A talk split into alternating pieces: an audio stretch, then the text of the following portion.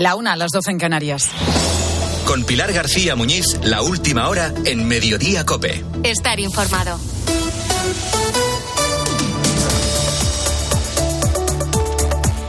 ¿Qué tal? ¿Cómo estás? Muy buenas tardes. Bienvenido a Mediodía Cope. No nos falta de nada, la verdad, para tener un viernes de lo más complicado en el transporte por todo nuestro país. Solo nos faltaba una borrasca como Carlota y también la tenemos encima, atravesando España, dejando lluvia y fuertes vientos. Una situación que va a continuar también mañana. Así que la meteorología puede complicar la circulación, desde luego, pero quizás no tanto como las tracturadas que continúan precisamente por toda nuestra geografía. Hoy había tres convocadas oficialmente en Zamora, en Badajoz y Bilbao, pero fuera de carril oficial continúan las caravanas y concentraciones de tractores por toda España que se han organizado de manera, ya sabes, más espontánea. En cualquier punto, cualquier conductor se puede encontrar problemas. Hasta siete regiones tienen ahora mismo dificultades. Es el sonido de una larga columna de tractores accediendo por una importante avenida principal de Badajoz. El sector del campo tiene la misma reivindicación y comparte los mismos problemas, pero todo este movimiento está evidenciando cierta división a la hora de abordar las protestas y, sobre todo, a la hora de encauzar las negociaciones. Qué se pide, cómo se pide, cuándo se pide y a quién se le pide. Y lo cierto es que a este sector agrario no le faltan puertas para protestar, desde las europeas hasta las del gobierno e incluso las autonómicas y también locales. Las movilizaciones están en su punto álgido y mañana el objetivo de una parte del sector es llevar la protesta a Valladolid, donde se van a entregar los Goya, pero sobre todo llevar la protesta a Madrid capital. Y lo harán con el apoyo además de la Plataforma Nacional en Defensa del Transporte, que se suma con una convocatoria de paros. No es la asociación mayoritaria de transportistas, ¿eh? la de camioneros, es verdad. Pero acuérdate que ya complicaron muchísimo la situación con la última huelga que plantearon hace dos años. Este grupo de agricultores y transportistas, digamos que independientes de las asociaciones tradicionales, pueden confluir mañana en Madrid con el objetivo de terminar en la calle Ferraz, en la sede del Partido Socialista. Esa es la intención. Ya veremos hasta dónde llegan, ya veremos cómo se desarrolla el día.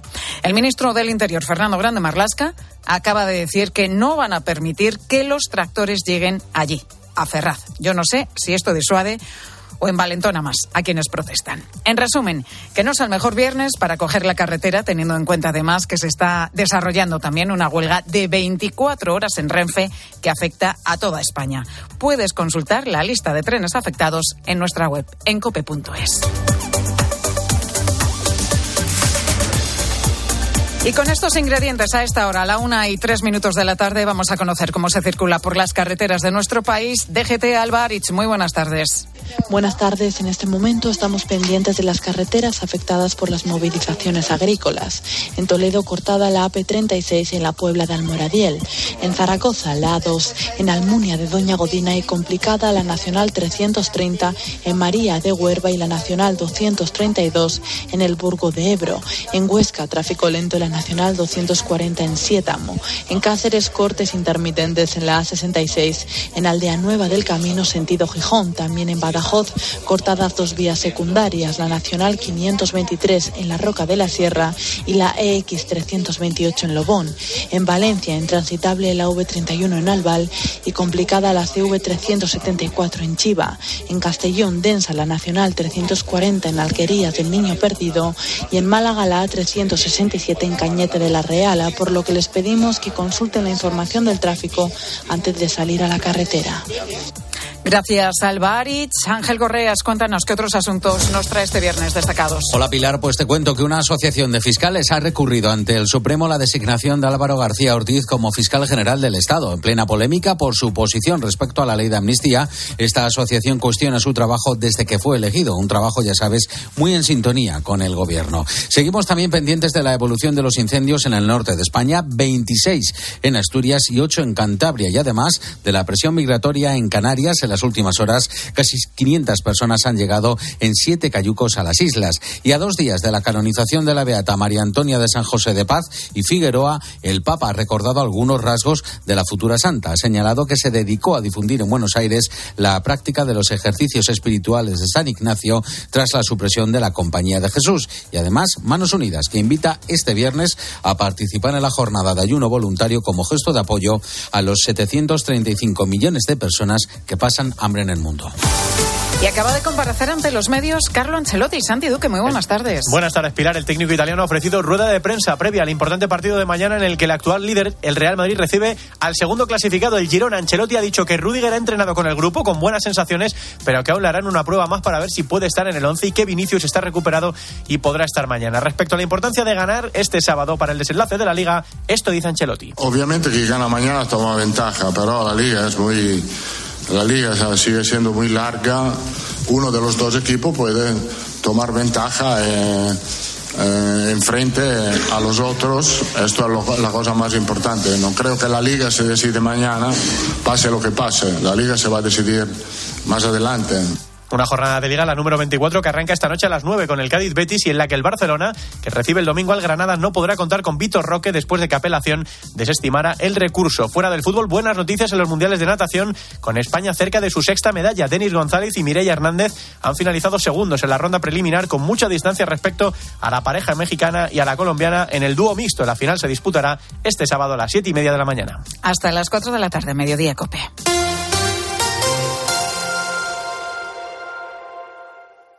Escuchas Mediodía Cope. Con Pilar García Muñiz. Estar informado.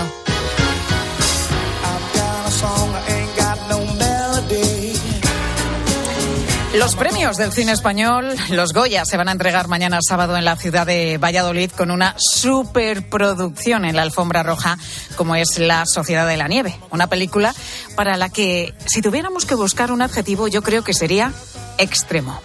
Cuando no tenés ropa, te estás congelando arriba! Cuando no tenés comida y te estás muriendo. Y digo extremo porque se vive en condiciones, eso, muy duras, condiciones extremas en lo emocional, en lo climatológico y sobre todo en lo físico. Fíjate, el elenco de actores tuvo que perder hasta 30 kilos, en algunos casos, has escuchado bien, 30 kilos, para representar la pérdida de peso que sufrieron los supervivientes durante los 72 días que pasaron en los Andes, desde el accidente de avión que sufrieron hasta su rescate. El rodaje de la película fue en Sierra Nevada y durante varios meses los actores se tuvieron que someter a una dieta muy estricta, a una alimentación muy detallada para conseguir perder ese peso. El doctor Antonio Escribano es catedrático de nutrición, es médico endocrino y ha sido precisamente el responsable, junto a su hijo, de esta tremenda transformación física de los protagonistas de La Sociedad de la Nieve. Doctor, muy buenas tardes. ¿Qué tal? Muy buenas tardes, encantado.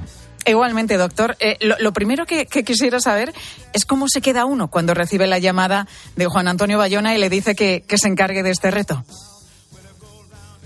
Sí, Bueno, pues es sorprendente porque, claro, me llamó de parte de la profesora Marga Ewer para, bueno, para ponerme en antecedentes de que de que se, si quería hacer esto, ¿no? Porque yo ya había hecho algunas cosas con Antonio de la Torre en la película Gordos y algunas cosas más, ¿no? Pero claro, esto era un reto mucho más importante porque no se trata de un actor, se trata de todo un elenco, ¿no? Y muchos días, y no, no es una actuación, sino es toda una película, ¿no? Bueno, pero la vida está para asumir retos y ahí estamos. Claro, eh, este era de los grandes, un reto importante porque si es verdad que usted había participado en otras películas, con Antonio de la Torre, en Gordos, con una pérdida de peso también considerable, o, coger peso, ¿no? En, en, este caso. Pero es que aquí hablamos de, de que son muchos actores hasta el punto que había 30 guiones bioquímicos, ¿no? Sí, bueno, claro, es que esto cuando se habla de pérdida de peso, pues se parece, bueno, perder peso, ¿no? Bueno, hay que perder peso, pero mientras que se está perdiendo peso hay que actuar, ¿no? Hay que hacer un trabajo y ese trabajo tiene unas connotaciones intelectuales muy importantes y físicas también, ¿no? Pero bueno, hay que, hay que aprenderse un guion, hay que escenificar la cara de, de susto, de terror, de alegría, tal. Esas cosas las ejecuta el cerebro, ¿no? Y el cerebro requiere un soporte bioquímico importantísimo de minerales, de aminoácidos, de neurotransmisores, y todo eso está en la alimentación. Y si la alimentación no aporta ese tipo de sustancias, pues la incapacidad que uno puede tener interpretativa pues disminuye mucho. Y también la física, rodar a 10, 12, 15 grados bajo cero desde las 5 de la mañana con muy poco sustrato alimenticio, pues había que, que desarrollar todo un guion bioquímico que, que prácticamente pues los conocemos mi hijo y yo, ¿no? Que somos los que hemos estado, porque eso no tampoco tiene, tampoco lo podemos contar, bueno, no, no lo podemos contar ahora, sino que eh, no se puede transmitir al actor, mira, el selenio, el potasio, el zinc, la vitamina B12, tal, pero al final todo eso ha habido que tenerlo muy, pero que muy en cuenta. O sea, los actores lógicamente estaban controlados en todo momento. Absolutamente como vamos, entre algodones. Nosotros teníamos un control de la composición corporal con aparatos de altísima tecnología que miden la grasa, miden el hueso, miden el músculo, miden el agua intra, extracelular, eh, dónde está localizada la grasa, todo. A cada uno de ellos, y luego la analítica, cobertura en el set de rodaje, de enfermería, de fisioterapia, de todo. O sea, el, control eh, ha sido exhaustivo. Doctor, esos veintipico kilos de peso, hasta 30 kilos que perdieron en, en, algunos casos para poder llevar a cabo este rodaje y simular pues, eh, pues esa transformación física ¿no? que sufrieron los supervivientes tras el accidente de los Andes, ¿en cuánto tiempo lo hicieron de rodaje? Bueno, pues se hizo desde el principio. La, la, película prácticamente nosotros empezamos a actuar sobre ello en septiembre del 21, porque ya le pusimos un pequeño plan para incrementar un poquito de peso, ¿no? Para, para empezar desde un poco más arriba, ¿no? Claro, porque eran también jugadores de, de, rugby, los, los supervivientes, ¿no? Tenían que aparentar eh, que, que, eran corpulentos, ¿no? Claro, tenían que aparentar corpulencia, tuve un planning de actividad física, un planning de, de, para aumentar lo, que es la sensación de fortaleza, ¿no? Y luego aquí había que iniciar el descenso a partir de enero del 22, que fue cuando ya empezó la película de Sierra Nevada. Pero claro, el problema está que la catástrofe, lo que estuvieron en los Andes fueron 72 días. Y la película tenía que expresar los 72 días, día 1, día 2, día 3, día 4. Pero claro, el rodaje a lo mejor, el, el día 17 de rodaje, pues se rodaban 10 días de la catástrofe, ¿no? Entonces había que mantenerlo. Luego había que bajar más rápido. Luego alguno tenía que volver a hacer un plano de un día anterior y había que subirle un poco. O sea, muchas veces una situación de encaje de bolillo. Desde el punto de, vista científico, magnífico, ¿no? Porque con toda la cobertura que había, pues nosotros teníamos la seguridad de que no había problema. Antes de empezar, se le hizo todo un chequeo como el que se le hace a un fichaje, pero de altísimo élite, ¿no? Con pruebas de esfuerzo, consumo de oxígeno, toda la analítica posible. Luego ya teníamos garantía de cuál era su estado físico. Pero luego, lógicamente, hubo que empezar a hacer lo equivalente a lo que pasó, en realidad, pero con un pequeño inconveniente, claro. Eh, los, supervivientes no tenían nada que hacer, estaban allí todo el día, tal, pero es que estos actores tenían que actuar, levantarse a las 5 de la mañana, eh, pasar frío real, con nieve real y estar a lo mejor todo el día rodando, ¿no? Que se necesita alimentos, se necesita gasolina, claro. Claro, entonces había que medir la gasolina con suplementación, con vitaminas, con esto, con lo otro, con la cantidad de, de selenio. Eh, yo me gustan mucho esos, estos minerales porque intervienen mucho en la función cognitiva, ¿no?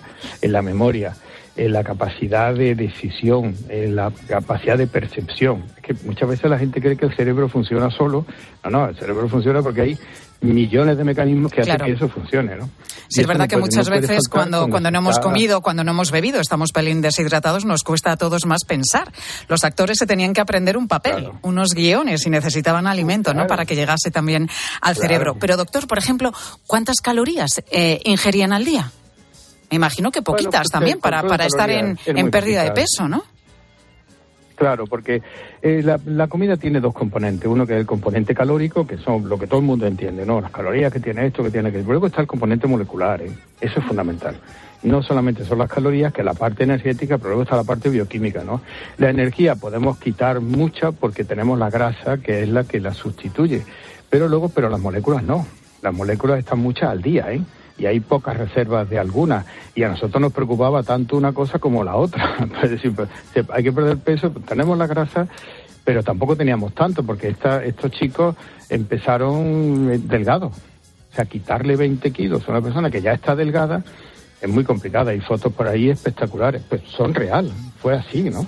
Pero claro, con una cobertura médica perfecta para que cualquier cosa, y en medio del COVID también, ¿no? Porque todo esto había que hacer análisis de COVID constantemente porque estábamos en plena, en plena pandemia.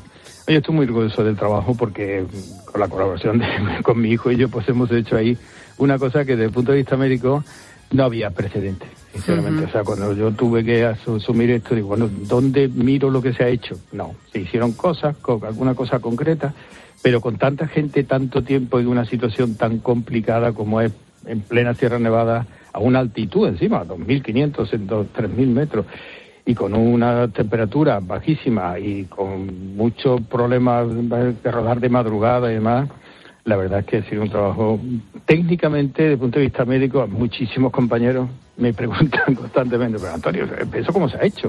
¿Cómo se ha hecho? Si a veces, doctor, queremos perder dos o tres kilos y nos cuesta la vida misma, partiendo de, de, actores, de personas que están delgadas, perder esos veintipico kilos realmente era un reto, como decíamos antes, muy, muy importante. Doctor, eh, para los actores, ¿qué fue lo...? compromiso por parte. Había mucho compromiso, lógicamente. compromiso por parte. Claro, iba a preguntar precisamente...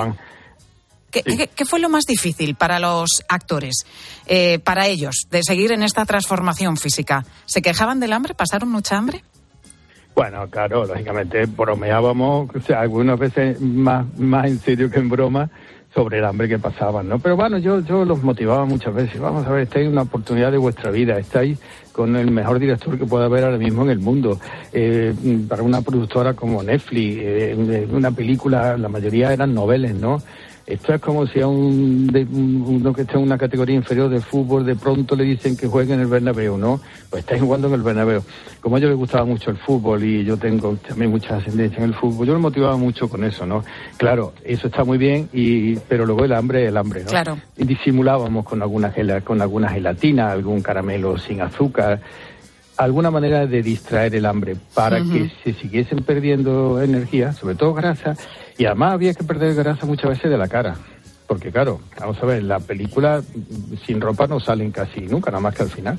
Pero la cara se tiene que notar. Se les ve, se les ve y, ahí. Y, eso es muy complicado. Es que hay, hay gente que tiene facilidad para que la cara adelgace y otra gente que no. Y eso ya está un problema. Pues muy interesante todo lo que nos ha contado el doctor Antonio Escribano, médico endocrino y, como decíamos, responsable de la transformación física de los actores en la película La Sociedad de la Nieve, película que mañana va a estar en la noche del cine español, en la noche de los Goya. Doctor, gracias por atendernos en Mediodía Cope. Muchísimas gracias a ustedes. Muy amable.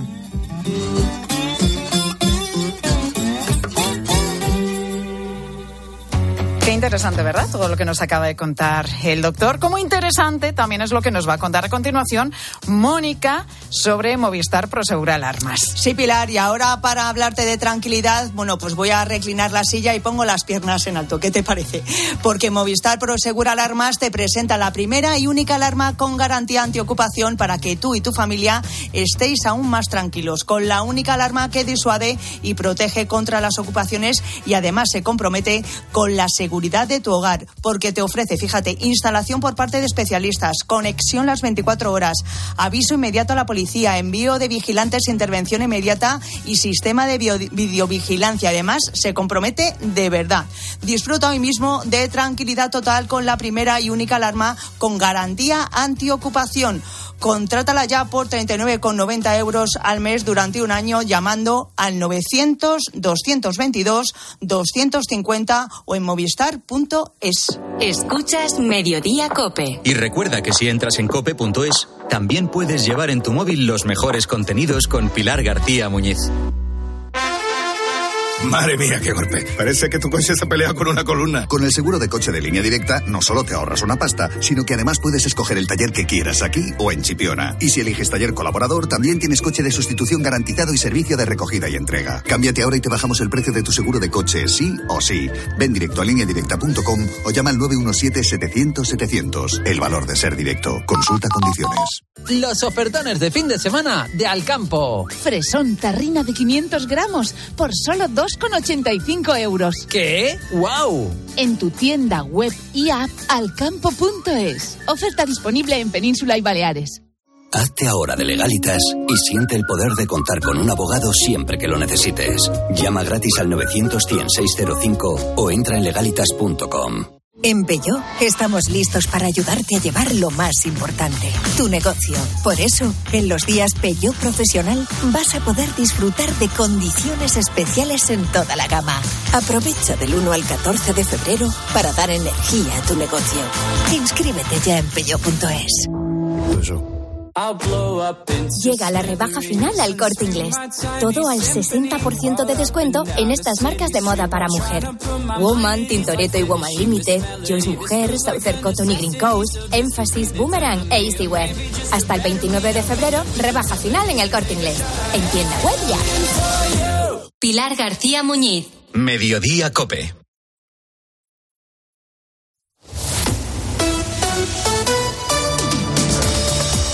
Madrid. Estar informado. Una y veinte. Tiempo ya de conocer lo que está pasando en Madrid, donde ya está todo preparado para celebrar por todo lo alto el carnaval en todos los rincones de la región. Mónica. Sí, Pilar, el plato fuerte de la capital se va a vivir mañana en Matadero, Madrid. El modisto Lorenzo Caprile va a ser el encargado de anunciar el comienzo de estas fiestas a las 11 de la mañana y a partir de las 2 se va a realizar el tradicional pasacalles. Cada vez hay más chirigotas en Madrid que viven con gran intensidad estos días. Una de ellas es la chirigota del sur de Madrid de Pinto. Enseguida vamos a hablar con Iñaki, con su director, a ver qué nos cuenta. Enseguida hablamos con él y enseguida también nos vamos a ir hasta la DGT. En unos minutos. Mediodía.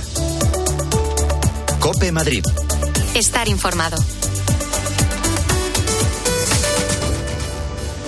Este San Valentín tienes una cita con Centro Oeste. Del 9 al 11 de febrero participa con tu ticket de compra en nuestro juego de cartas de amor. Podrás conseguir fantásticos premios directos. Además, vibraremos con los ritmos de carnaval para divertir a los peques de la casa. Pintacaras, fotocall, talleres. No te lo puedes perder. Más info en cccentroeste.es, tu centro comercial en Bajada Onda. La tristeza de perder a un ser querido. El problema de tramitar la herencia. El conflicto entre los herederos. Solución, porque son los mejores en herencias. martinezlafuenteabogados.com 646-690032. 646-690032. Escápate de Madrid. Ven al restaurante El Torreón en la cima del Monte del Pardo. Las mejores carnes y pescados desde 40 euros vino incluido. Carne picaña brasileña y lomo de buey auténticos. Disfruta de su famosa paella con langosta y de grandes vinos y licores en sus amplísimos salones climatizados y terrazas. Cocina abierta de 11 de la mañana a 1 de la noche. Parque infantil, gran parque. Restaurante El Torreón. Naturaleza a 10 minutos de Madrid. Reservas en restauranteeltorreón.com. Soy María Dueñas y quiero invitarte a que descubras el musical El tiempo entre costuras. Este San Valentín regala una historia de amor única, El tiempo entre costuras, el musical.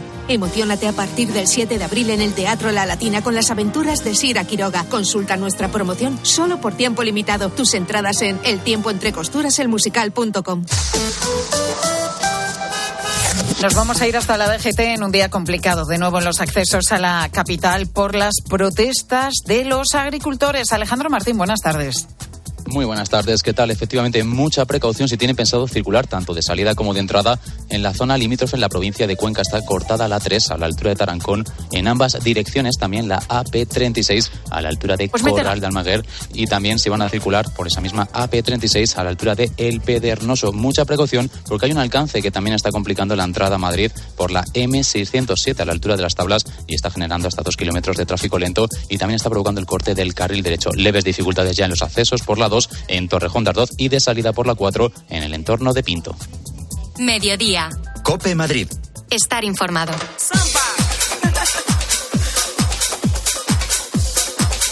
Pues ya no hace falta irse hasta Río de Janeiro, Venecia o Cádiz, ¿eh? que nos pilla mucho más cerquita, para disfrutar del carnaval en todo su esplendor, porque la Comunidad de Madrid se prepara ya para vivir también esta fiesta por todo lo alto. Mónica. Claro, ¿y qué sería Pilar del Carnaval sin sus chirigotas? Iñaki es el director de la chirigota del sur de Madrid, de Pinto, bueno, que está preparándose ya pues para vivir un fin de semana, imagínate, sin un segundo libre. Iñaki, muy buenas tardes. Hola, buenas tardes, ¿qué tal? ¿Cómo, ¿Cómo? andamos? ¿Cómo se presenta este fin de semana? Muy intenso, la verdad, muy intenso. Empezamos ya esta tarde con varias actuaciones. Tenemos un par de ellas en San Martín de la Vega y en Rivas. Y mañana ya vamos a Madrid al concurso de agrupaciones que, que hay en el Teatro eh, de Comisiones Obreras en Madrid. Y bueno, luego saldremos un ratito por el retiro, por la tarde San Agustín de Guadalí. Muy intenso, muy intenso, la verdad. El domingo actividad. aquí en Pinto también, o sea que. Sí, sí, sin parar. Sin parar. Oye, háblanos, eh, Iñaki, de vuestra chirigota. ¿Cuánto tiempo llevas en ella? Y cada vez hay más gente que en Madrid se anima a celebrar estas fiestas, ¿no? A disfrutarlas.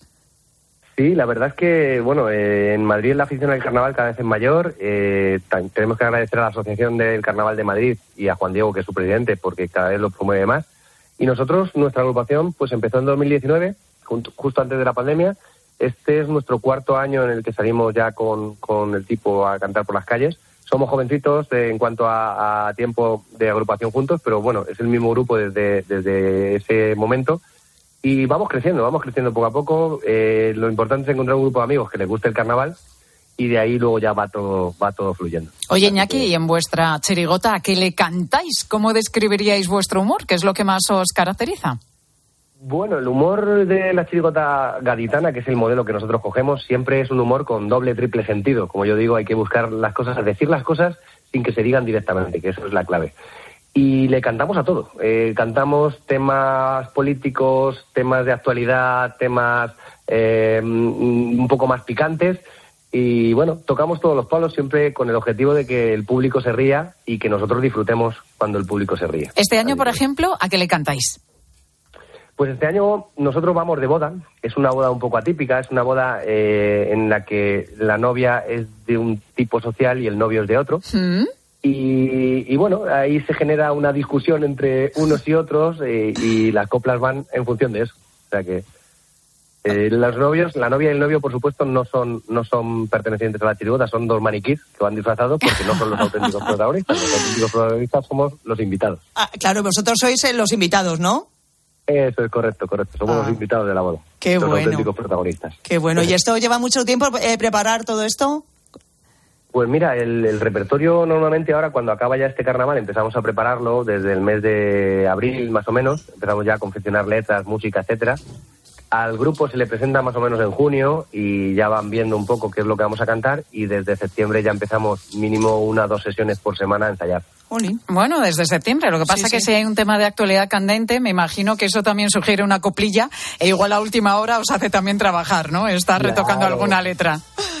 Claro, eso, eso es lo más difícil porque al final tienes que estar en la actualidad. Claro. y en muchos Efectivamente. casos Tienes que preparar letras que en dos semanas el grupo tiene que llevarlas a cabo. O sea que sí, e- eso es complejo, pero es Pues divertido que, también. que sea todo un éxito. Iñaki, director de la Chirigota del Sur de Madrid de Pinto. Gracias y buen fin de semana. Que lo disfrutéis, Iñaki. Gracias, igualmente un placer.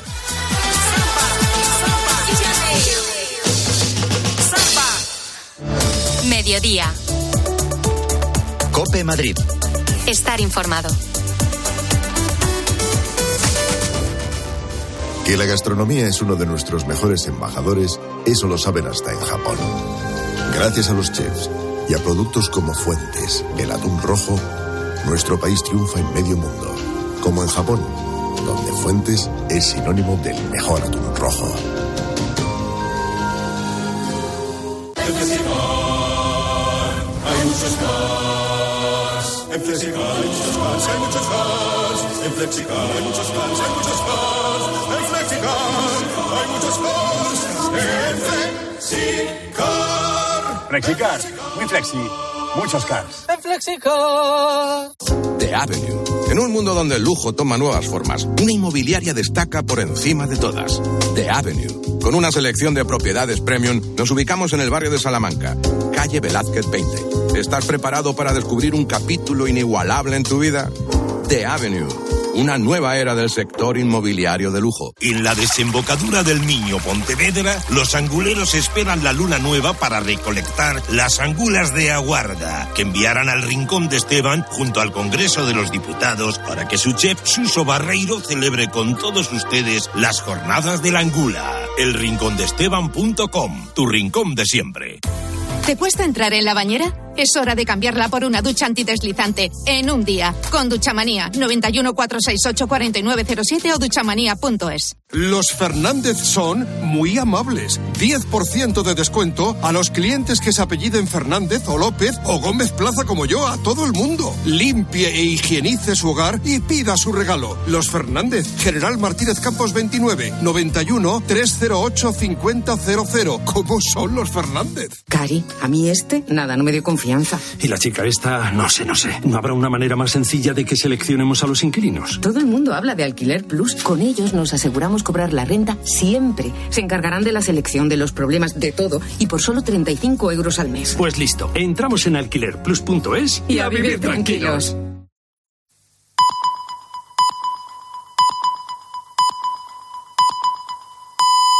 Una y media, doce y media en Canarias.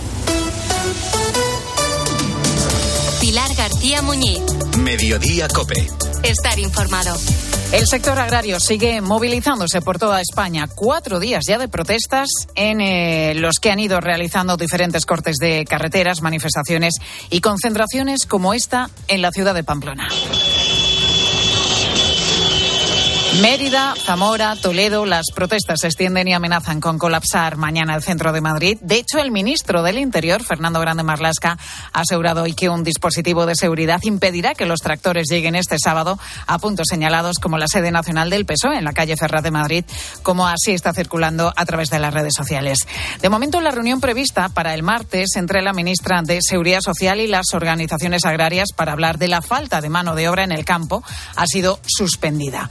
Una agricultor de Tierra Estella, en Navarra, nos ha explicado el motivo de sus movilizaciones. Civilizar sobre todo el tema de la burocracia, porque también nos asfixia. Tenemos que ser eh, agricultores, tenemos que ser contables, tenemos que ser asesores y, hacer todo eh, uno mismo, pues es muy complicado. Y tienes que depender de otras personas para llevar todo, ese tema, eh, todo este tema burocrático y, y te cuestan un dinero.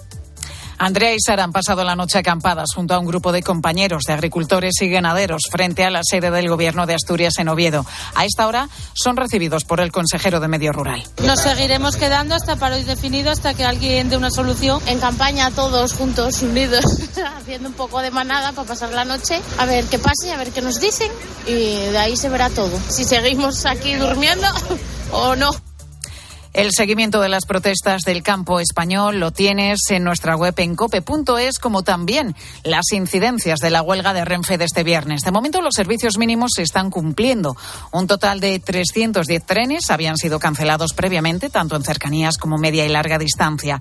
Y en la movilidad de este viernes está influyendo mucho también el paso de la borrasca Carlota, que deja lluvias, pero sobre todo está dejando muchísimo viento. Así suena en este momento el estrecho de Gibraltar, lo cual ha obligado a suspender todas las conexiones marítimas entre la península y Marruecos. La lluvia y el viento se quedan todo este viernes con nosotros. Sigues en Mediodía Cope.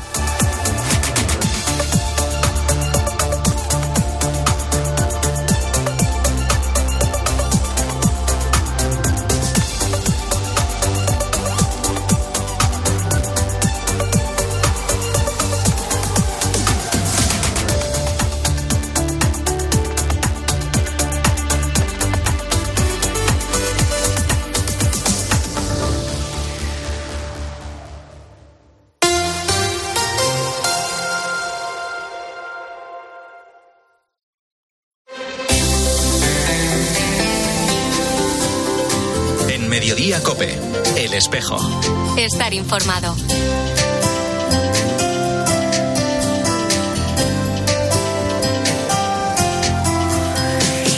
La una y treinta y tres minutos, ¿qué tal? Bienvenidos al Tiempo del Espejo en Mediodía Cope en este 9 de febrero. A esta hora, como cada viernes, te cuento la actualidad de la Iglesia de Madrid. El saludo de Mario Alcudia pedirles que sigamos con estas campañas, que hagamos tomar conciencia a los niños, a los jóvenes y a toda la familia en general para que pongamos en práctica todas estas recomendaciones que se nos dan. Un alto al consumismo sin, sin necesidad, el cuidado de los recursos naturales, pues que todo esto repercute por lo menos en que estos efectos en, en, estas zonas muy, muy, muy, se puede decir, más vulnerables, pues no lo tengamos que vivir con tanta severidad.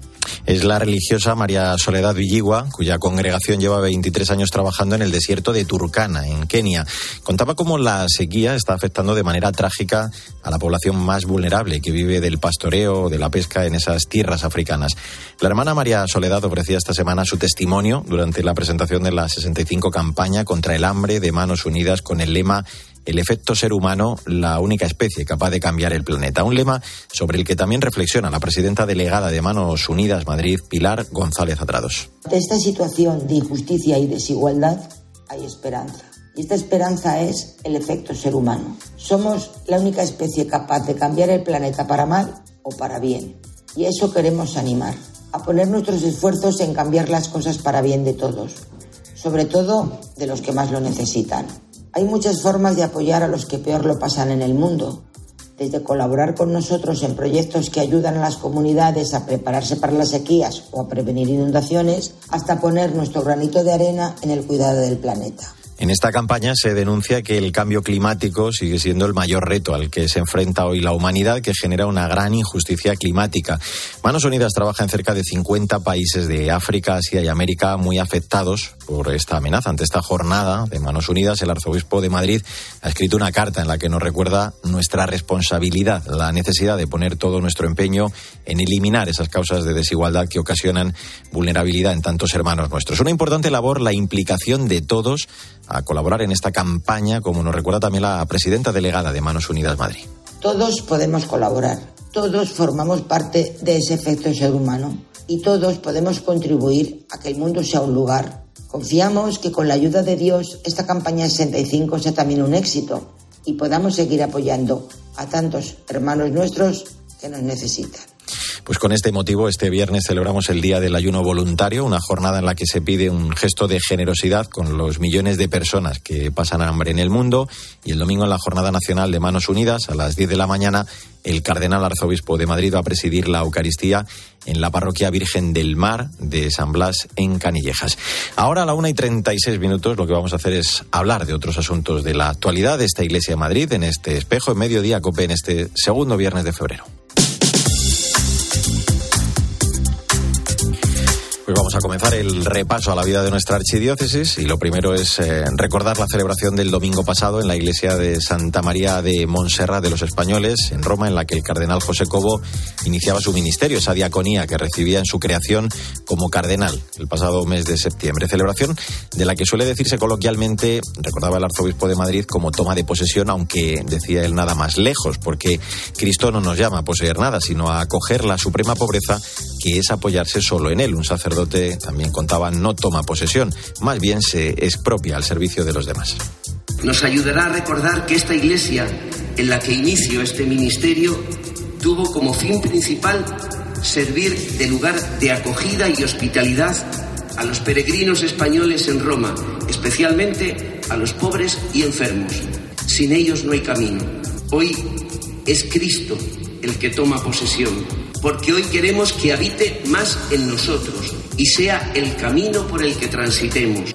El domingo se celebra la Jornada Mundial del Enfermo, con la que se da inicio a la campaña del enfermo que va a culminar en la Pascua del 5 de mayo. Este año se invita a reflexionar sobre cómo acompañar el sufrimiento psicológico desde la Pastoral de la Salud, con el lema Dar esperanza en la tristeza. En nuestra diócesis, la apertura de esta campaña va a venir marcada por la Jornada Diocesana de Pastoral de la Salud, que tendrá lugar el próximo viernes, con un encuentro dirigido de manera especial a los capellanes de residencias y hospitales y a todos los voluntarios de Pastoral de la Salud que va a tener lugar en la Casa de las Hijas de la Caridad. Gerardo Dueñas es el subdelegado de Pastoral de la Salud de la Archidiócesis de Madrid. Si en algo debemos de ser expertos, los cristianos es expertos en esperanza, teniendo una esperanza que no defrauda, una esperanza definitiva también, en la vida plena, en la vida eterna junto a Dios, pero que se va concretando en el descubrir que el reino de Dios está ya en semilla entre nosotros. Por eso es descubrir, vivir en esa confianza radical que viene desde el fondo y que nos impulsa a asumir, a enfrentar, a encarar la vida con esperanza. Si no eres de las personas que marcas la casilla de la iglesia en la declaración de la renta, desde el 19 hasta el 23 de febrero vas a poder ser uno de los invitados a un viaje de cinco días para conocer de primera mano la labor social y espiritual de la iglesia. El Secretariado de Sostenimiento de la Conferencia Episcopal pone en marcha un viaje por tantos como punto de partida de la campaña de la renta 2024. Los interesados pueden postularse hasta este domingo a través de la página web www.unviajeportantos.es. cuento también que la Catedral de la Almudena va a acoger el día 14 a las 7 de la tarde la celebración de la Eucaristía del miércoles de ceniza, presidida por el Arzobispo de Madrid, con la que se va a dar inicio al tiempo litúrgico de Cuaresma. Como es tradicional, durante esta misa se va a imponer la ceniza. Este año el Papa titula su mensaje a través del desierto Dios nos guía a la libertad. Del tiempo litúrgico de Cuaresma nos habla precisamente el delegado de liturgia de la Archidiócesis de Madrid, Daniel Escobar. En la vida de la Iglesia todo tiempo lo es de salvación y toda preparación es un periodo de esperanza. La austeridad y sobriedad en las celebraciones de la Cuaresma van dirigidas más bien a un cierto recogimiento interior y a resaltar con mayor fuerza la alegría pascual.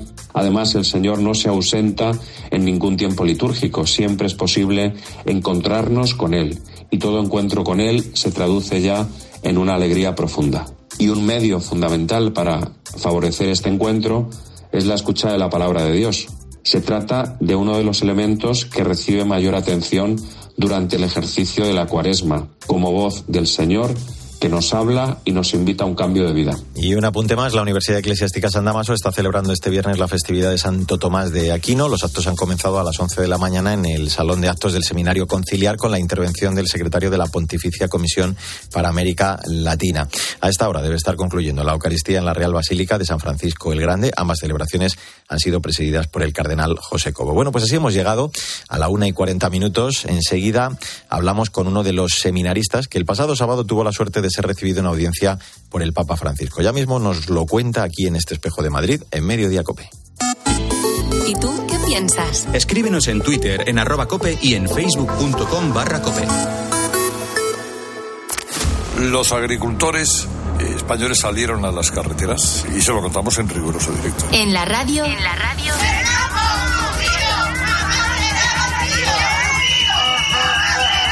Todo pasa en Cope.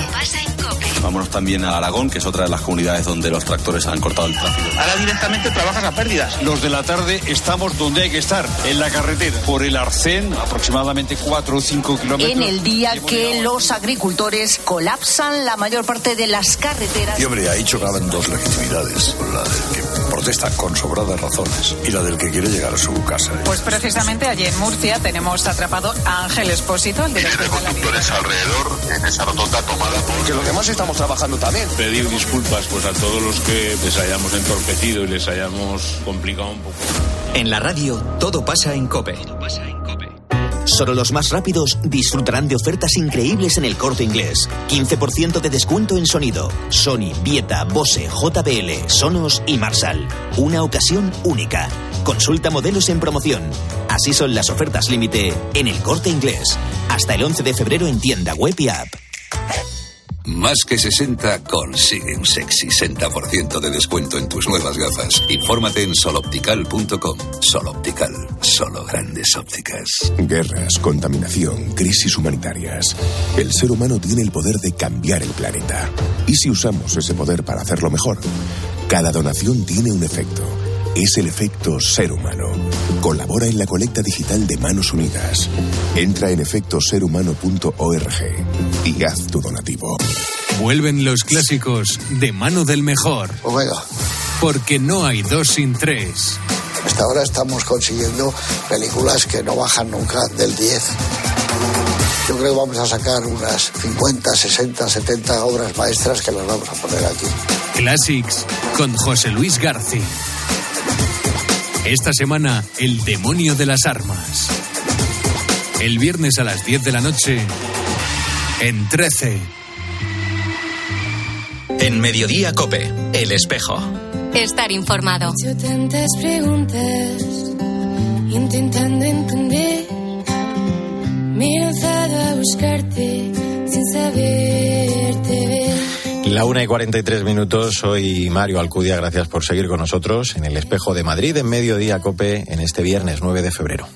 hay cosas que ha dicho como muy claros, ¿no?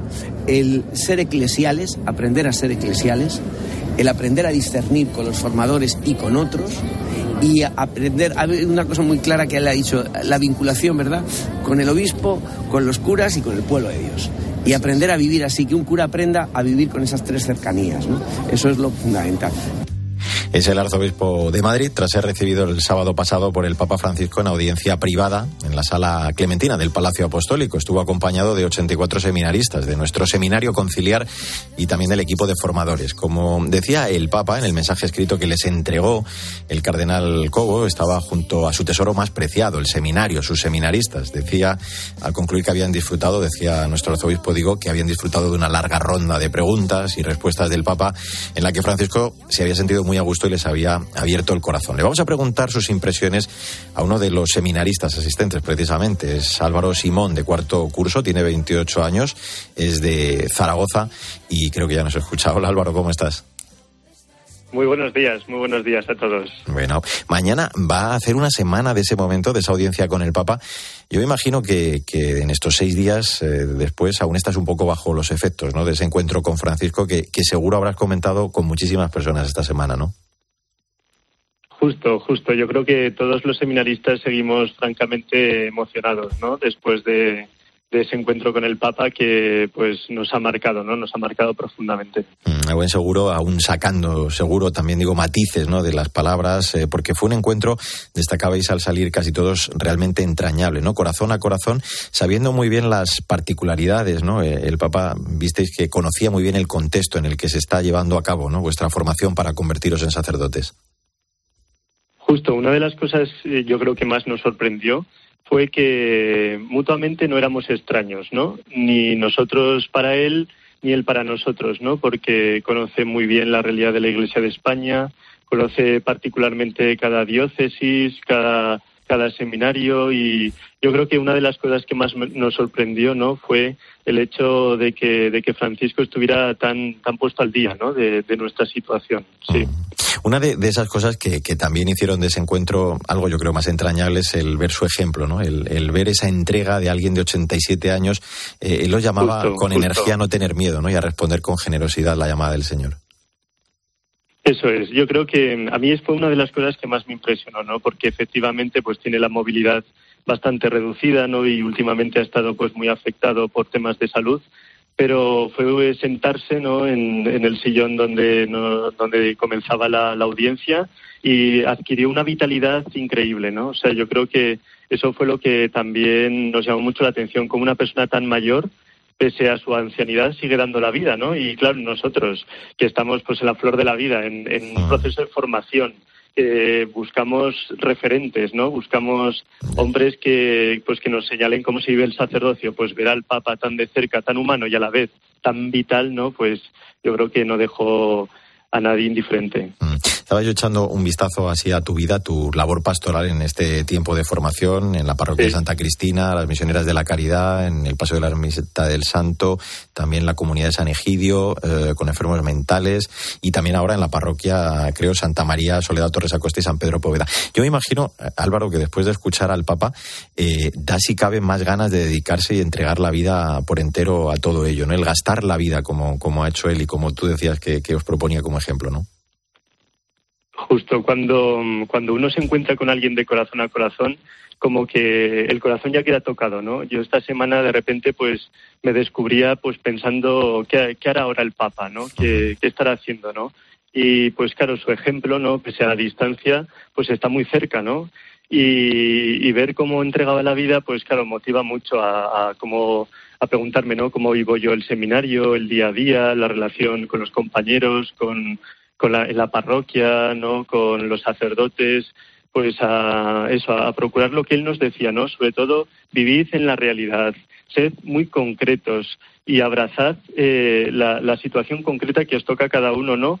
Dando, dando lo mejor que tenéis, que es haber conocido a Cristo. Mm. Y además fue un regalo doble, porque al margen de entregaros un texto que, estaba previsto que leyera eh, en torno al obispo San Manuel González y, su concepto del seminario, pues tuvisteis, sin embargo, la oportunidad de hacerle pregunta-respuesta, ¿no? Ese encuentro, decíamos, con él. Y el Papa llegó a hablaros incluso de, la vocación, esto también de, de la suya propia. Esto también nos llamó la atención mucho, ¿no? Claro, claro, sí, la verdad que fue, fue un partido, fue un partido de tenis. Eh, lanzábamos, respondía, pim, pam, pum, o sea, una pregunta detrás de otra. Y claro, cada pregunta era más interesante, ¿no? Y él, y él respondía muy rápido y, y como muy, muy, muy personalmente, ¿no? Y efectivamente nos, nos contó que a raíz de una confesión, un día de fiesta que iba a salir por ahí con los amigos, pues eh, decidió entrar a una iglesia, se confesó justo el día de, de, San Mateo y se supo mirado con misericordia, ¿no? Que es, es su lema, ¿no? Eh, le miró con misericordia y le eligió. Y eso nos lo compartió y nos, sobre todo nos, nos enfatizó mucho en no olvidar ese momento, ¿no? Ese encuentro con el primer amor, ¿no? Con Cristo, que hay que actualizarlo cada día, ¿no? Como toda relación, pues hay que cada día apostar por el amor y sí, sobre todo nos dijo eso, que no olvidemos nunca el amor primero y que pues que con Cristo seamos testigos de, cercanía, de misericordia, de acogida, de escucha, ¿no? Nos habló mucho sobre todo de la escucha, aprender a discernir, aprender a estar con la gente en sus situaciones concretas, Sí, nos habló la verdad que de muchos temas que son temas que afrontamos en la, en la formación, ¿no? Pero claro, cuando te lo dice el Papa, pues lo tomas más en serio, ¿no? Te lo tomas más en serio. Claro. Eh, me imagino que si de algo te has dado cuenta en esa peregrinación y, después de este encuentro con el Papa, es del regalo, ¿no? Que has recibido de poderte formar en un seminario como el de Madrid, un lugar, pues, eh, donde se cuida con mimo el discernimiento, el conocimiento, ¿no? La, la oración, también el cuidado de cada uno de vosotros, ¿no? Ante esa tarea para la que os preparáis. Justo. Claro, la verdad que fue, fue, fue increíble poder ir todos los compañeros juntos, ¿no? Ah. Justo al terminar de exámenes, ¿no? Solemos hacer una excursión de convivencia y este año, pues la Providencia quería que fuera a Roma y a ver al Papa, o sea que eso es verdad que este año ha sido memorable. Ah. Pero claro, poder compartir la vida con otros, ¿no? Y en esta, esta, yo creo que esta es una experiencia que el Papa valora mucho, los seminarios en los que haya comunidades pues que se apoyen mutuamente, ¿no? Los seminaristas, pues claro, pues ir poco a poco eh, fraguando amistades, ¿no? Que si Dios quiere, pues las viviremos como sacerdotes, pues claro, es, es un motivo de, de, dar gracias, ¿no? Poder estar en el seminario de Madrid, mm. efectivamente. Pues ha sido una peregrinación inolvidable, esa llamada del Papa, pues a poner siempre la confianza absoluta en el Señor, que os ha llamado para esta hermosa tarea, y yo estoy seguro que os vais a convertir en sacerdotes eh, santos. Álvaro Simón, seminarista de cuarto curso, gracias por contarnos tus impresiones después de ese encuentro con, con el Santo Padre. Un abrazo muy fuerte. ¿eh?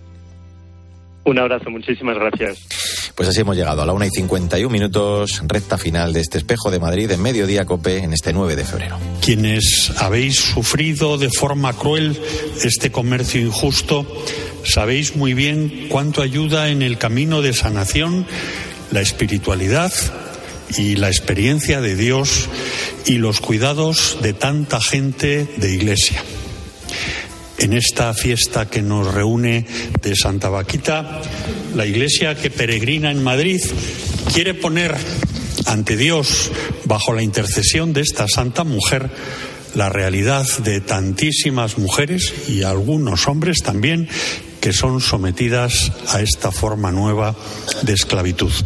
Pues es José Luis Segovia, el vicario para el Desarrollo Humano Integral y la Innovación, que ayer presidió la vigilia de oración en la parroquia Nuestra Señora de Guadalupe con motivo de la décima jornada mundial de oración y reflexión contra la trata, este año con el lema Caminando por la dignidad, escuchar, soñar, actuar. Esta semana se han celebrado diversos actos, eh, un círculo del silencio, ayer esa vigilia eh, que acabamos de escuchar, todo para pedir por un mundo libre de trata, de la esclavitud y del comercio con las personas. Voy a hablar de todo ello con Begoña Iñarra, ella es la coordinadora de la Comisión Diocesana contra la Trata de Madrid y misionera de Nuestra Señora de África. Hola Begoña, ¿qué tal? Hola, buenas tardes. Muy bien, ¿y tú? Encantado de saludarte. Una auténtica lacra, ¿no? Caminando por la, dignidad. Son personas, claro, que no tienen derecho a, ejercer sus derechos, ¿no? A delinquir incluso por el beneficio de, terceros. Esto es un auténtico crimen contra la humanidad, ¿no? Una Sí, es un crimen completo, sí. Y además, a mí este, el lema este me, me inspira mucho porque caminando por la dignidad y es lo que, lo que ellas lo caminan. Porque ellas están verdaderamente han perdido la dignidad, se la han quitado, se la han robado y tanto hombres como mujeres están sometidos a, a una, una trata, algunos para abuso sexual en la prostitución, en la pornografía, ah. otros para los hombres para trabajar y hay muchos, y en España hay muchos hombres también que trabajan que son víctimas de trata, aunque no les no son reconocidos como tales, son reconocidos como un trabajo, explotación de trabajo, pero y que pierden la dignidad jóvenes que están obligados a delinquir y que encima son acusados cuando son cogidos por la policía, por la policía son acusados de los robos que han sido obligados a cometer. Luego otros también los que los que piden limosna, muchos de muchos de ellos de los que piden limosna en en España son víctimas de trata, también explotados por alguno de su país o a veces algún familiar. Y, y todos estos pierden la dignidad, pero es un poco el cuando empiezan a salir, cuando tienen la posibilidad de salir de esa situación, es escuchar, soñar, actuar, escuchar eso. Yo les escuchaba a mí, las mujeres con quienes he trabajado, sobre me han transformado mi vida también, porque he visto la resiliencia que tienen, la fuerza que tienen, la fe que tienen, la esperanza, a pesar, o sea, la esperanza cuando empiezan a salir, ¿eh? Porque cuando están víctimas no tienen ninguna esperanza, han perdido todo. Y la confianza, han perdido la confianza en todos. Gracias al, al, trabajo de, de, organizaciones, de congregaciones, por ejemplo, ese proyecto Esperanza en el que eres voluntaria, eh, se les ofrece una salida, ¿no? La, la, víctima pasa a ser, pues, de víctimas a, a superviviente, a sobreviviente. En este sentido. Sí, sí, sí, sobre, sí. En este sentido, digo, en los últimos años se ha avanzado, ¿no? Considerablemente en esta coordinación de las entidades, especialmente también las de ámbito eclesial, ¿no? Eh, implicadas en este acompañamiento. Uh -huh.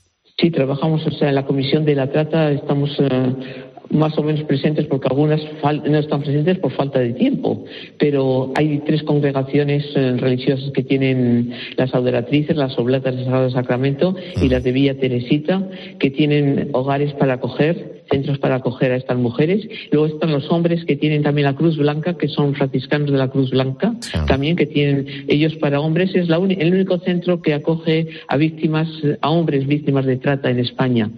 Y, y hay, o sea, tenemos suerte y luego la sociedad civil también tiene muchos centros de acogida. Yo he estado trabajando contra la trata en París y veo la diferencia entre Francia y España. En España hay muchísimos más centros. Ahora también tenemos la vergüenza de ser el primer país de prostitución de Europa. Y eso me parece que es un honor, un deshonor, no, no es un honor, sino un deshonor terrible. Y que tenemos que hacer mucho trabajo para para meter en nuestra, en nuestra gente, en, en, todo el pueblo español, eh, el concepto de que cualquier pagar un acto sexual, eso es explotar al otro. Uh -huh. Y eso creo que tenemos que pasarlo a través de todos los medios. Y nosotros intentamos a través de la comisión, intentamos sensibilizar las parroquias, los grupos parroquiales, los grupos de catequesis, donde nos inviten nosotros vamos. Pues Porque nos parece esencial eso. Desde luego, qué importante es la, la labor, ¿no? La, la, trata de personas eh, desfigura, desde luego, la dignidad, la, la, explotación y el sometimiento, pues limitan la libertad y convierten a las personas en objetos de uso y de descarte. Sí. Y el sistema de la trata, pues se aprovecha de esas injusticias, como decías, esas inequidades que obligan a millones de personas a vivir sí, sí. en condiciones de, de, vulnerabilidad. Pues eh, Begoña Iñarra, coordinadora de la Comisión Diocesana contra la Trata de Madrid, os agradecemos muchísimo el trabajo que lleváis a cabo y también el que nos hayas atendido. Eh, muchísimas gracias. Eh. Un abrazo muy y fuerte. Gracias a vosotros también. Un abrazo. Bueno, pues hoy además quiero recordarte que a las ocho y media de la tarde la Catedral Magistral de Alcalá de Henares también va a coger otra vigilia, presidida por su obispo Antonio Prieto, animada por el grupo Jacuna. Pues así llegamos al final de este espejo de Madrid, en Mediodía Cope. Ahora te quedas con Pilar García Muñiz, que sigue contándote todas las historias y toda la información de este viernes, de este 9 de febrero. Nosotros volvemos, como siempre, en siete días con la actualidad de la Iglesia de Madrid. En nombre de todo el equipo, Sandra Madrid, Mila Sánchez, el saludo de Mario Alcudia. Que te vaya bien.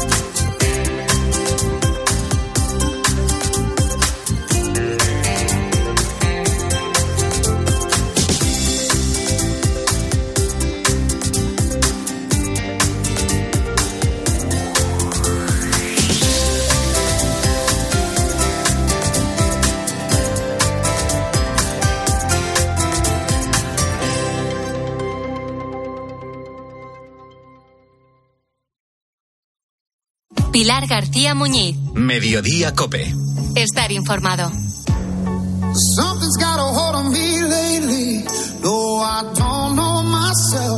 Las personas que viven en el distrito de Ushetu, en Tanzania, Viven de la agricultura y de la ganadería. Sus casas son de barro y cada día tienen muchas dificultades para comer. Tan solo pueden permitirse una comida al día, que suele ser un plato de puré de maíz o de legumbres. Pero sin duda el principal problema que tienen es la falta de agua, sobre todo en los meses de sequía.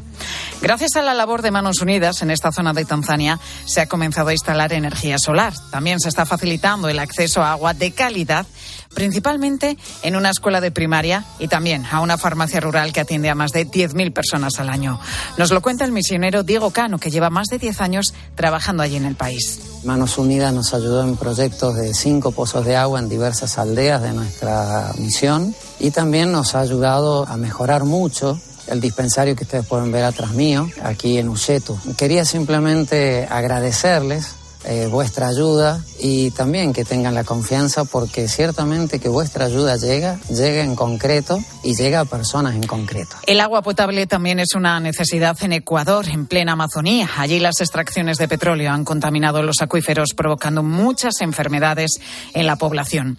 Desde Manos Unidas lo que buscan es dar seguridad a las personas que consumen a la hora de consumir agua. La mayoría de la población no tiene acceso a ella. Un litro de agua, fíjate, embotellada cuesta un.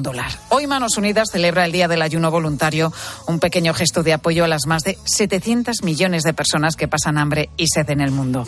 Esta noche vamos a conocer esta labor que hace Manos Unidas en la linterna de la iglesia con Irene Pozo a partir de las diez y media.